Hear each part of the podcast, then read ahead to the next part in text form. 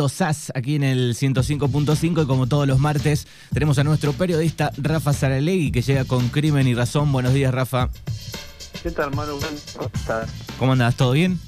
Muy bien, una cantante que me gusta mucho, la que acabas de poner. Eh, SAS, claro. Sí, gran Sí. intérprete. Gran intérprete, tiene este, lindos discos, este, buena música. Sí, un, un disco que escucho Manu, habitualmente.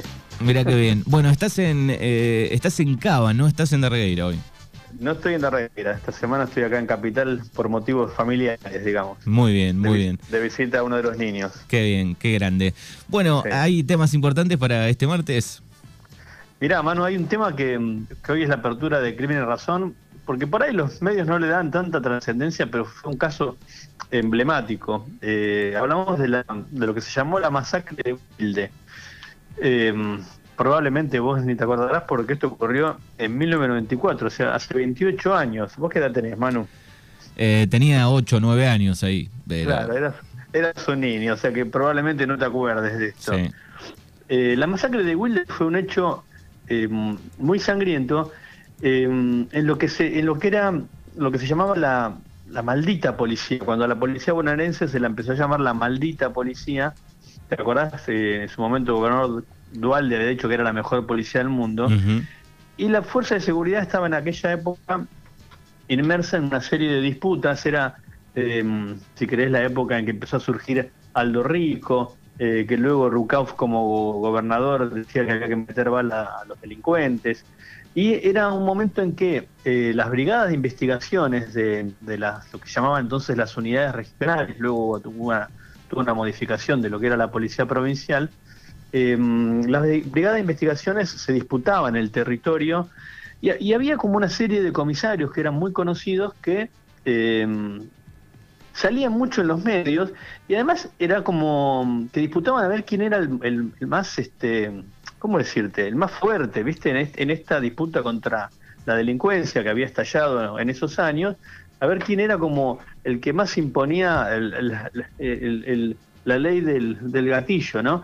Por eso esto es un caso del gatillo, un caso emblemático de gatillo fácil, ocurrió en 1994 cuando eh, un grupo de efectivos que estaban de civil directamente masacraron a, cuatro inocentes que viajaban en dos autos. Eh, uno de ellos era un vendedor de libros de apellido Sicutín y otros dos hombres que iban en otro auto, eh, en, otro remis.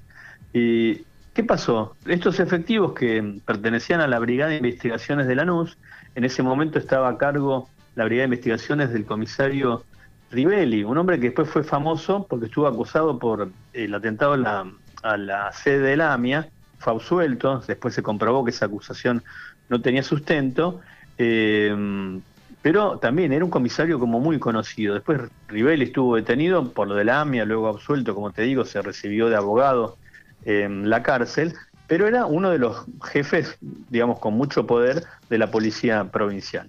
Bueno, esto ocurrió en enero del 94.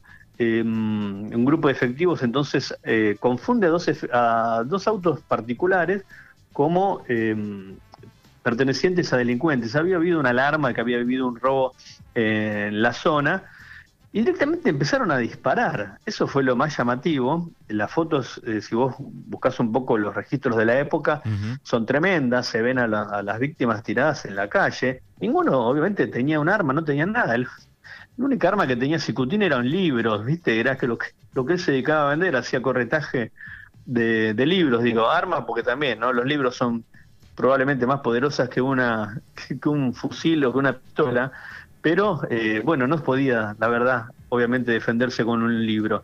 Eh, lo cierto es que los acribillaron. Según las pericias que se hicieron eh, en ese momento, hubo eh, un registro de más de 200 impactos de bala, ya sea de pistolas 9 milímetros, que son las habituales que tienen las fuerzas de, de seguridad, y también se hablaba del uso de un subfusil UCI. O sea, directamente los cosieron a balazos.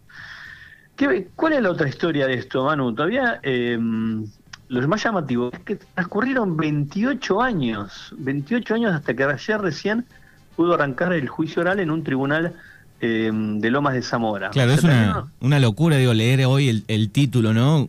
28 años después comienza el juicio. Eso es lo más llamativo, lo que hablamos otras veces también en el programa, más allá de la, de la pésima actuación de la policía en este caso, eh, que empieza a disparar, ¿no? sin preguntar ni detenerlo, empieza los tiros. Eh, después, claro, se quiso armar toda una escena, viste que les plantaron armas, todo incomprobable, obviamente. Eh, el otro punto es este que decimos, Manu, ¿cómo puede demorar tanto tiempo, tanto tiempo que se llegue a un juicio oral? Recién ayer se hizo la primera audiencia. ¿Y qué pasó en la primera audiencia? Bueno, todos los abogados pidieron la prescripción de la causa, justamente por sostener que por el tiempo que transcurrió, eh, como vos sabés, Manu, todos los eh, crímenes eh, o, delitos que figuran en el Código Penal tienen un tiempo para ser investigados, ¿no? Entonces la defensa plantea el tiempo transcurrido ya había prescrito el, hecho, o sea que no podía ser juzgado. Así que hubo un intermedio y el juicio va a seguir hoy a la mañana, supuestamente en un rato, arrancaba a partir de las 10 donde los tres jueces que integran este tribunal oral en Loma de Zamora, bueno, van a resolver los planteos. Ahí hay un antecedente, que es la, mm, un fallo de la Suprema Corte bonaerense, que, dice, eh, que sostuvo que si bien esto no es un caso de lesa humanidad, pues, obviamente es un crimen,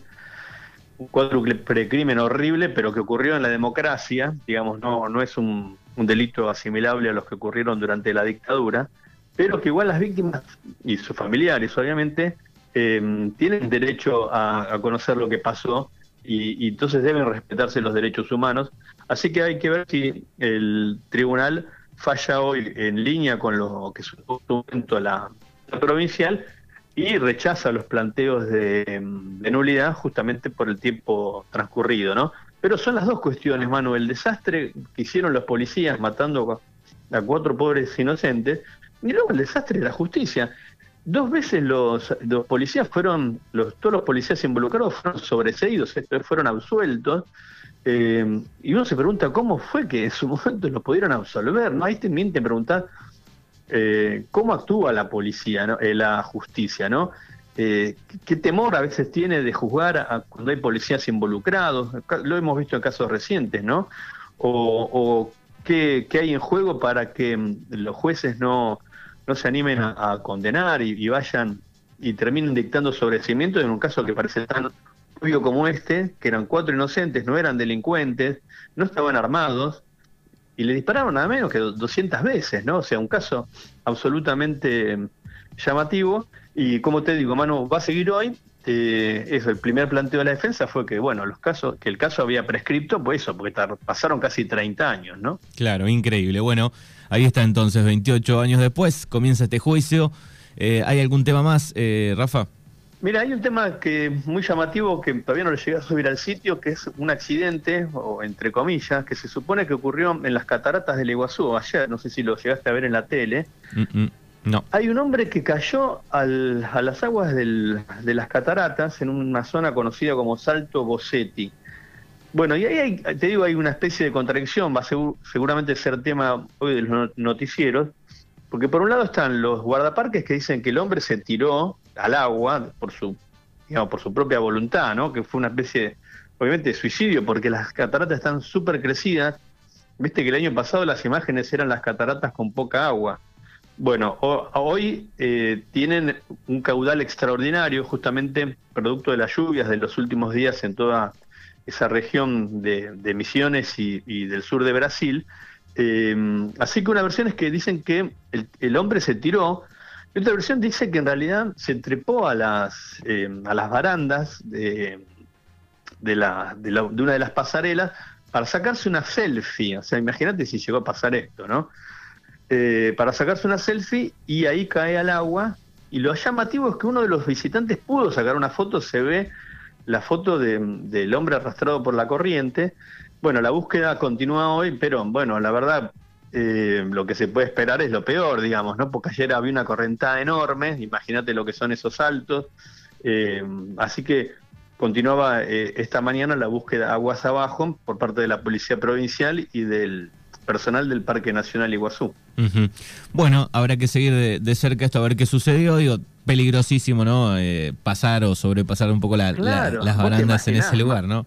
no, te imaginas, mano, si en realidad fue una foto, es realmente una locura, ¿no? Un accidente, si ¿cómo podría ser evitable? esas conductas a veces que no tienen mucha explicación, ¿no? Para sacarte una linda foto, bueno, eh, lo cierto es que la búsqueda del cuerpo sigue hoy y con esta contradicción, a ver si fue un suicidio, digamos, que se tiró al agua por su voluntad o fue justamente consecuencia de un accidente, ¿no? Bueno, pueden leer, recuerden, crimenyrrazón.com, el portal de Rafael Saralegui. Te mandamos un abrazo, gracias y hasta el próximo martes. Un abrazo grande, mano, hasta el martes que viene.